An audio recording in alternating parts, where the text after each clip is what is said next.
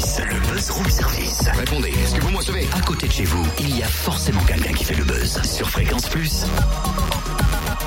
Tabernoc, ça va pas ici?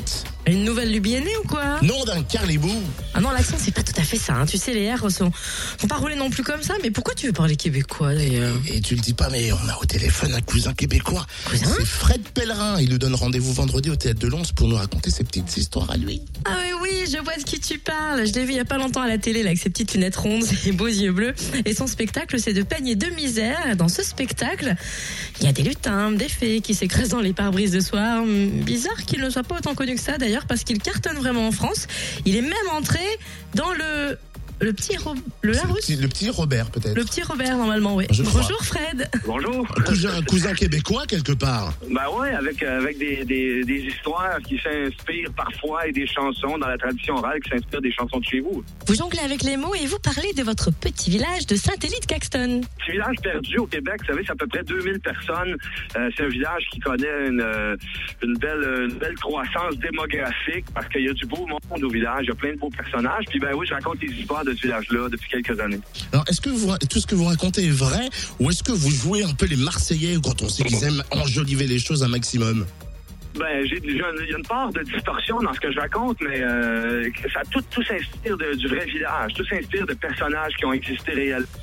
Euh, de, de- d'anecdotes, de bouts d'histoires qui, qui, qui sont arrivés réellement. Fait que je m'inspire de ça. Puis après, quand je le raconte, quand je le fais dans, dans le délire verbal, quand je le pousse euh, devant le public, ben là, il se crée des images, puis une livraison qui fait que parfois, on peut douter de la véracité de la marchandise, mais c'est juste parce que le, le- le camion est étonnant. Sinon, euh, le- la marchandise est véritable. L'histoire c'est simple, on suit Méo, un coiffeur, qui récolte donc toutes les confidences du village. Ben, évidemment que le, le- le coiffeur se trouve au centre des, des- des confidences, euh, au centre du réseau des secrets du village.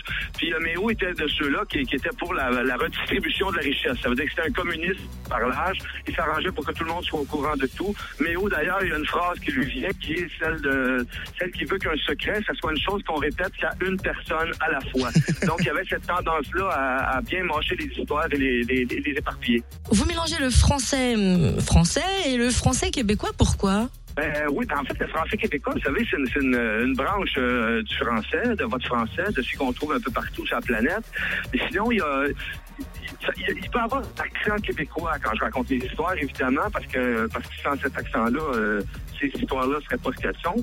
Mais sinon, il y a surtout un délire sur le langage. Ça veut dire que je me permets, je, travaille en improvisation sur scène. Ça veut dire que j'ai un canevas, j'ai une structure de récit. Puis chaque soir, ça varie. Je pars dans un délire verbal, dans une déconstruction, une reconstruction de la langue. Donc, on arrive à une langue qui est plus nécessairement du québécois ou du français, mais qui est juste un mélange de, langues éclatées. Ça part aussi assis dans du Becherel puis du Crévis, sauf que c'est porté dans une musique jazz, euh, si on veut, dans, dans la musique du langage, dans, un, dans une poésie qui, qui explose puis qui crée des images un peu folles. Alors, à l'intérieur de vous, on a l'impression, Fred Pellerin, il se cache aussi une âme de chanteur, non, quelque part? Oui, ben, sur le chemin des contes, j'ai eu à, à m'enfarger, à tomber des fois dans, le- dans la chanson. Au début, un peu dans la chanson traditionnelle, parce que j'allais récolter des histoires chez les vieux. Puis euh, il y a des soirs où je revenais sans histoire, mais avec trois chansons. Puis j'avais des antécédents de musique. Ça fait que un jour, j'ai fait quel- je me suis commis euh, dans quelques chansons, puis j'ai fait quelques albums. Aujourd'hui, je fais des, j'en ai sorti un cette semaine d'ailleurs au Québec. Là, il y a 16 jours, on sortait un nouvel album au Québec. C'est mon quatrième album. Et alors, euh, entre la France et le Québec, est-ce que quelque part l'humour est le même ou alors il faut travailler à chaque fois lorsque l'on change de pays? Ben, étrangement, c'est pas la même chose. C'est ça, c'est que vous réagissez pas. Les Français ont pas le même humour que les Québécois.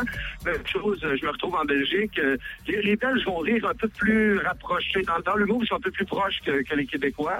Des, Québécois, pardon. Mais sinon, euh, les Français rient pas aux mêmes choses. Ce qui est intéressant pour moi, qui travaille en impro, donc sur scène, c'est de trouver ces ficelles-là, c'est de trouver l'endroit où vous avez vos strings, vos ressorts.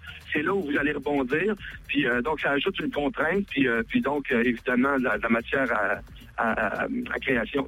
Il va falloir tester, tester ça pardon, avec les Lédoniens demain. Rendez-vous demain au théâtre de Lons-le-Saunier pour applaudir et mourir de rire avec Fred Pellerin. Son spectacle de peine et de misère vous attend à 20h30 Calice de Calice. Non mais ça va pas, n'importe quoi.